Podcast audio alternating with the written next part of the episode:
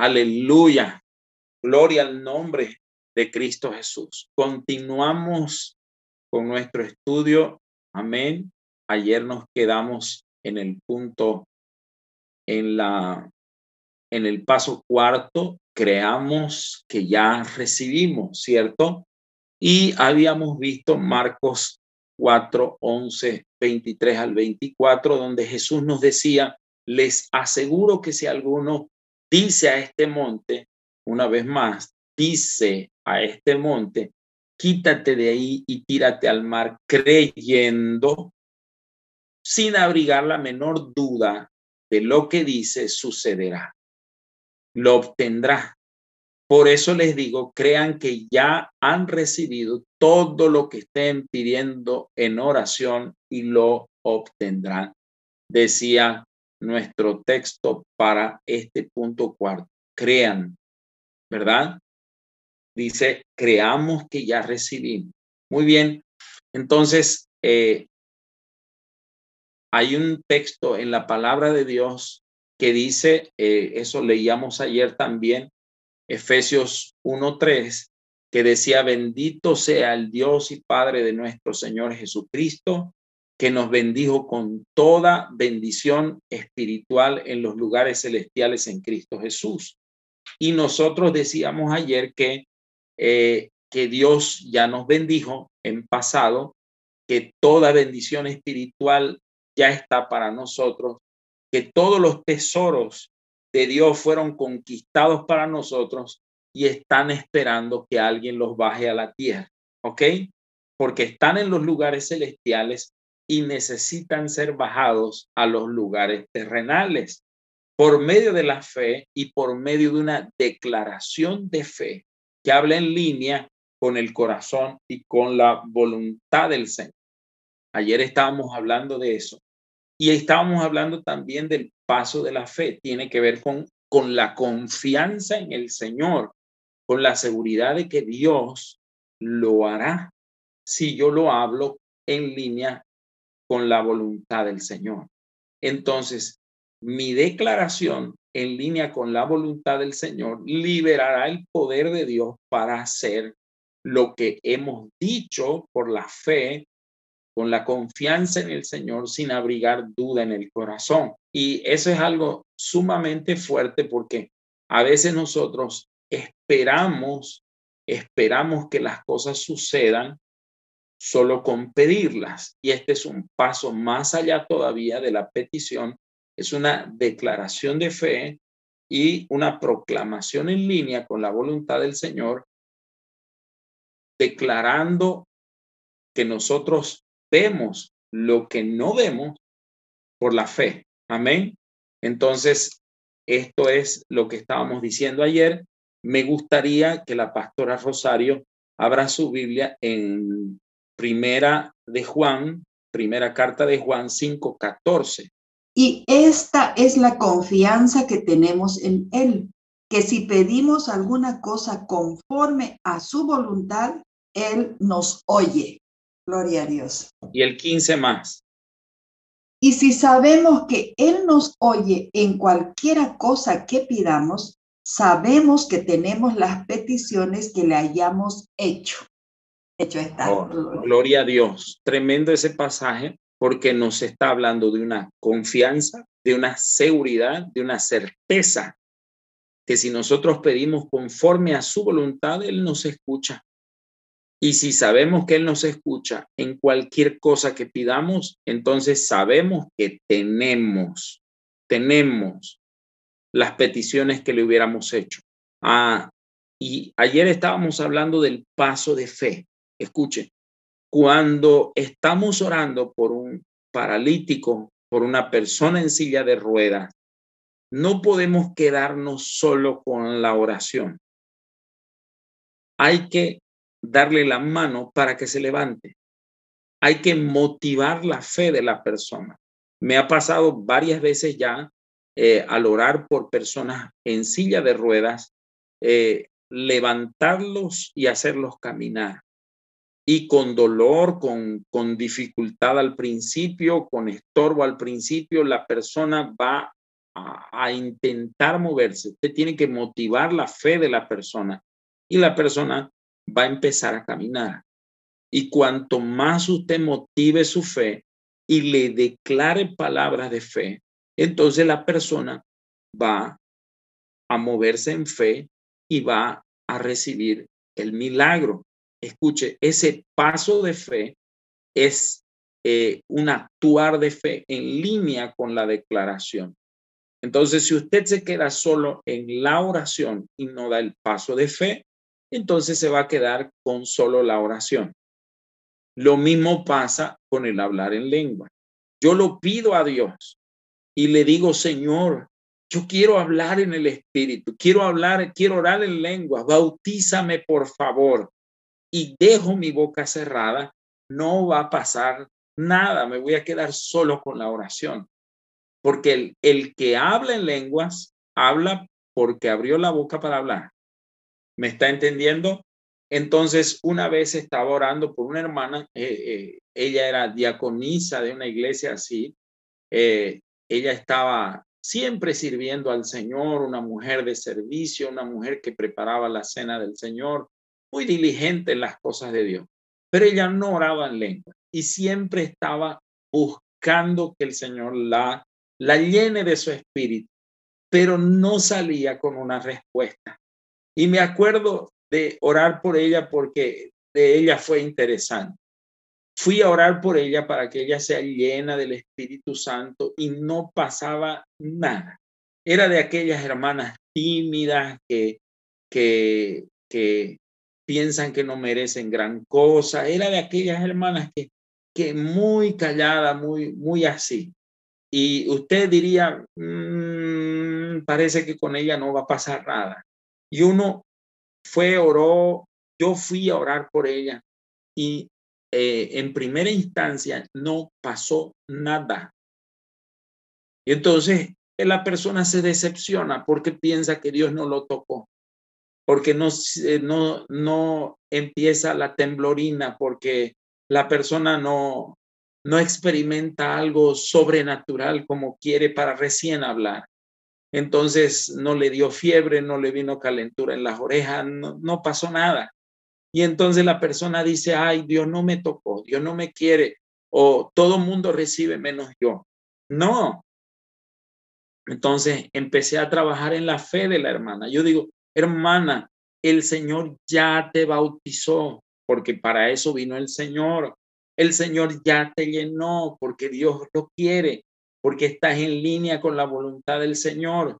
Solo hace falta pedir una vez, no necesita decir, Señor, bautizame, bautizame, por favor, por favor, por favor. Incluso algo interesante en esa vigilia de oración, había gente que le sacudía la cabeza a, a la persona para que empiece a, por lo menos a balbucear y algunos sí, ¿no? Entonces, después de una sacudida de aquellas, cualquiera habla en lengua, porque los pensamientos quedan todos revueltos. Interesante. Pero escuchen, no es así, es por fe. Y, y la hermana, me acuerdo, ella tenía los labios cerrados. Y yo decía, hermana, afloje los labios y abra la boca. Nada, afloje los labios, hermana, abra la boca. El Señor ya te llenó. Ya se lo pedimos, ya vino la respuesta. Y la hermana nada, afloje los labios, hermana, abra la boca, suelte un poquito los labios porque ella los tenía apretados, sellados con, como con goma. Y, cuando ella abrió los labios un poquito, solo aflojó la presión que estaba haciendo en los labios. Salió una perdiz volando del monte, así, literal, se escuchó así. Y salió volando del monte la perdiz delante de mi nariz. Y ella empezó a hablar en lengua. Era solo aflojar un poquito la boca, porque la voluntad de Dios ya estaba unida a nuestra voluntad y a la palabra que había sido liberada. La respuesta ya había salido, pero ella no la dejaba salir porque no dio el paso de la fe. Digan esta, a alguien que escriba ahí en el chat, yo voy a dar el paso de la fe. El paso de la fe es una confianza que lo que pedimos ya está hecho. Cuando usted da el paso de la fe, está orando por una sanidad, hay un tumor, ore, crea, reprenda el tumor y, y luego pruebe lo que no podía hacer. Haga eso porque el paso de la fe es la certeza. Hay una historia, un, un, un relato de que estaban orando en una iglesia por lluvia y los había una sequía, el pastor llamó a toda la gente a orar eh, y ellos fueron a orar. El pastor se vino vestido normal, todo el mundo se vino vestido normal y un hermano se vino con, con impermeable. Se vino con todo, con botas, con impermeable, con todo. Ajá.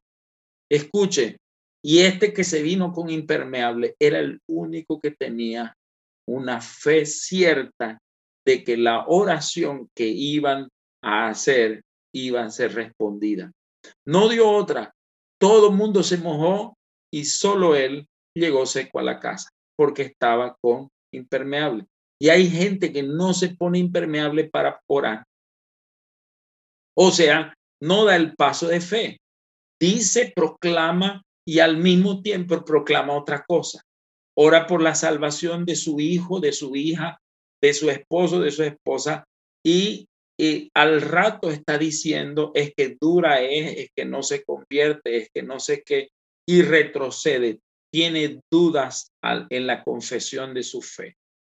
Mire lo que el Señor le pide hacer a Moisés y Aarón. Números 28 al 12. Pastora Tatiana, ahí usted va a leer. Toma la vara y reúne la congregación, tú y Aarón tu hermano, y hablad a la peña a vista de ellos, y ella dará su agua, y le sacarás agua de la peña y darás de beber a la congregación y a sus bestias. Entonces Moisés tomó la vara de delante de Jehová como él le mandó, y reunieron Moisés y Aarón a la congregación delante de la peña y les dijo, oíd ahora rebeldes, ¿os hemos de hacer salir aguas de esta peña? Entonces alzó Moisés su mano y golpeó la peña con su vara dos veces, y salieron muchas aguas, y bebió la congregación y sus bestias. Y Jehová dijo a Moisés y Aarón, por cuanto no creísteis en mí para santificarme delante de los hijos de Israel, por tanto no meteréis esta congregación en la tierra que les he dado. Estas son las aguas de la rencilla, por las cuales contendieron los hijos de Israel con Jehová, y él se santificó en ellos. Wow, tremendo, tremendo. Dios quiere que le hablemos a la roca y que la roca de agua. Ahora, interesante este asunto porque esta es la segunda vez que la roca va a dar agua. Y escuche bien, la roca dio agua por segunda vez, aunque Moisés y Aarón hicieron lo que Dios no les había mandado. O lo hicieron diferente. Y eso le va a costar a Moisés no entrar en la tierra prometida le va a costar a Moisés solo mirarla de lejos. Le va a costar a Moisés y Aarón, Aarón no entró tampoco, no pisar la tierra de la promesa. Escuche, esta es la segunda vez. Ya la roca había dado agua al golpe sobre la roca. Y, y usted dice, ¿y por qué? ¿Por qué sucedió así? porque la roca, la roca, ¿verdad?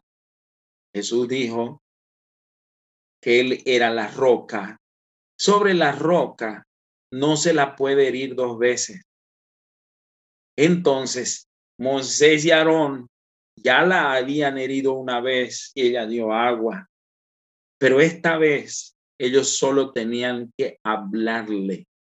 Mire en la versión Dios habla hoy, Dice así, toma el bastón con la ayuda de tu hermano Aarón, reúne a la gente y luego delante de todos ordénale a la roca que les dé agua. Dile, háblale, Y aquí dice en esta versión, ordénale. Tú y yo tenemos autoridad en el Señor para ordenar cosas en línea conforme a la voluntad del Señor. No es nuestra orden caprichosa, pero dice, ordénale a la roca que les dé agua y verás que la, de la roca brotarán, brotará agua para que beban ellos y sus ganados. Moisés tomó el bastón que estaba delante del Señor, tal como el Señor se lo ordenó. Hasta ahí va bien.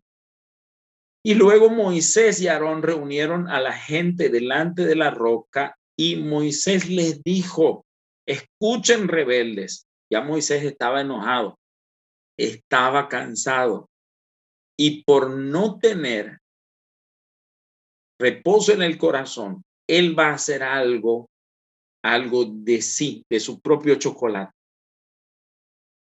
¿Cierto? Él va a hacer algo de, su mentoría más.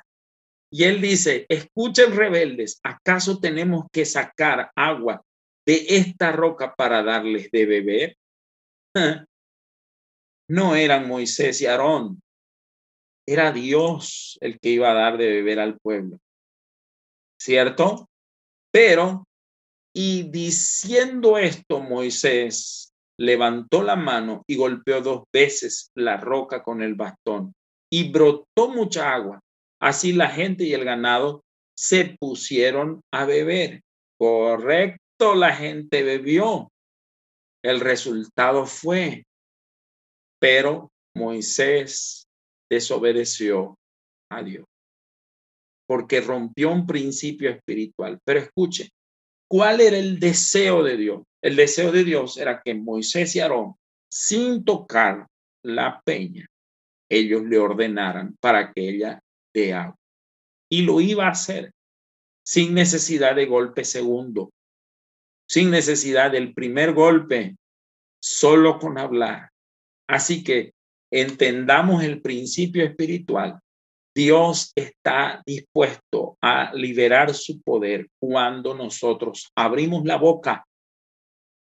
Y Dios nos dice que lo hagamos en línea con su voluntad y va a funcionar sin temor, sin miedo. Así la gente y el ganado se pusieron a beber, pero el Señor dijo a Moisés y Aarón, puesto que ustedes escuchen, no tuvieron confianza en mí, no tuvieron confianza en mí, ni me honraron delante de los israelitas. No entrarán con esta gente en el país que les he dado. Cuando Moisés y Aarón dicen, nosotros acaso tenemos que darle de tomar agua rebeldes? Moisés atribuye para sí lo que está pasando. De una cierta forma, él le está atribuyendo para sí la acción. Y era Dios. Dios en su misericordia da de beber al pueblo porque el pueblo estaba con sed pero Dios va a arreglar las cuentas con estos dos flacos aquí y va a decir la cosa no es como ustedes quieren hacerla. ¿Verdad? Y cada vez que nosotros abrimos la boca para liberar un milagro, así va a ser. Escuchen, un día estaba saliendo una, unas hermanas del culto, creo que ya conté este testimonio algunas veces ya, eh, ellas estaban llorando yo me acerco de Metiche a preguntarles qué estaba pasando y dicen, mi, hermano tiene un tumor en el testículo, el, el tumor nos, nos, llamaron de la casa, dice que va a reventar, está grande, está con mucho dolor, está quejándose. Yo digo, vengan, vamos a mandar un milagro. Con esa confianza cierta en el Señor de que si uno ora y declara, va a pasar agarramos unas servilletas de papel de esas, de esos pañuelitos para limpiarse la nariz y pusimos las manos ahí. Dice, Señor, cuando esto toque al enfermo, que sane en el nombre de Jesús. Y Señor, que, que sea sanidad, reprendemos el cáncer, lleve, lo pone en el pecho del, de la persona. Ya pasó muchas veces, ya he visto muchos milagros así. Y no dio otra. Lo pusieron en el pecho de, la persona, se fue el dolor, se fue el cáncer, se fue el tumor, desapareció todo. No dio otra. Otras veces ya lo he visto hacer. El tío de la esposa del pastor Abdón igual. Estaba en Chile, lo habían operado, le habían hecho, creo, un bypass gástrico. Y el hombre ahí entró sano a la operación y se complicó todo. Los intestinos no cicatrizaban. Eh, era un problema serinísimo. El hombre perdió hartísimo peso. El hombre estaba a punto de morir. El estómago no consentía ni gelatina para decirles eso, ni gelatina consentía. Y me preguntaron, ¿qué hacemos? Mandamos unos paños, oramos sobre eso. Incluso ellos estaban pasando por una mala situación en aquel tiempo y, oramos por los paños y los, los metieron en un sobre Manila y los mandaron por courier. Hicieron un esfuerzo y mandaron los paños. No dio otra. El hombre quedó sano, una recuperación impresionante, el cuerpo se regeneró todo, fue totalmente restaurado, sano el hombre. Y yo lo conocí caminando, un hombre grandote, pero fue milagroso lo que era imposible y el decreto que ya estaba hecho fue revertido. Entonces, la fe tiene que ir acompañada de una acción de confianza plena y cuando se declaró algo, hecho está. Y la fe debe ser confirmada con un paso de obediencia, un paso de fe, un paso que dice que lo que estoy diciendo lo estoy confirmando con mi acción. Entonces, la verdad de los sentidos pasa a un segundo nivel y se establece la verdad revelada por Dios. ¿Ok? Entonces, como les decía alguna vez, cuando el Espíritu Santo de Dios nos ha mostrado alguna cosa, así con una con un flash, con una fotografía, con algún chispazo de luz, donde usted se ve haciendo algo, diciendo algo, orando por alguien, entonces por obediencia vaya, hágalo y declare que hecho está y usted va a ver que funcionó. Y usted va a decir, pastor, hasta los demonios se nos sujetan en su nombre. Claro, es, sucede, pasa. No hay ningún problema en eso, eso es lo menor. Lo más grande es que tu nombre esté escrito en el libro de la vida del Cordero.